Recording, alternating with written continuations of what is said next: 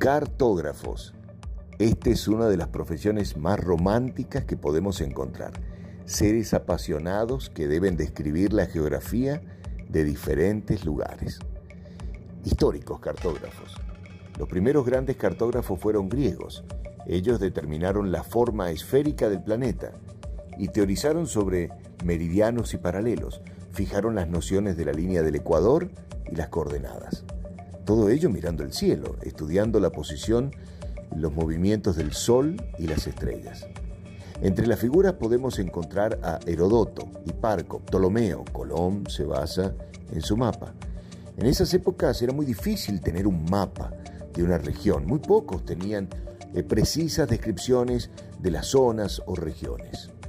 Luego otras figuras. Al-Idrisi es un geógrafo y cartógrafo árabe que aparece en escena en el siglo XII y que además como particularidad viajaba para ser testigo de lo que describía. Pero la cartografía le debe su gran desarrollo al Imperio Español, quienes llevaron hombres expertos en materia de cartografía a sus viajes.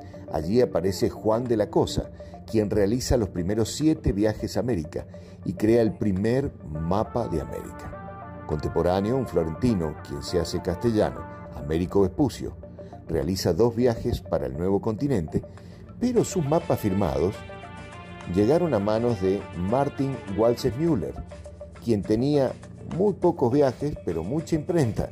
Este hombre comenzó a llamarle América al continente americano en honor a los mapas recibidos de Vespucio eh, y desconociendo para el 1507 que Colón fue descubridor unos años antes.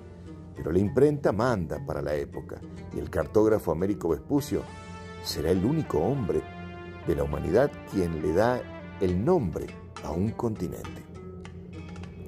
Nuevos mapas.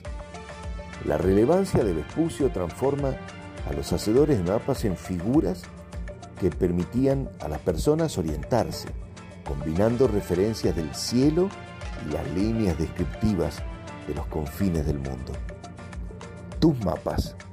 Cada uno de nosotros venimos realizando nuestros viajes, nuestras exploraciones por nuestras vidas.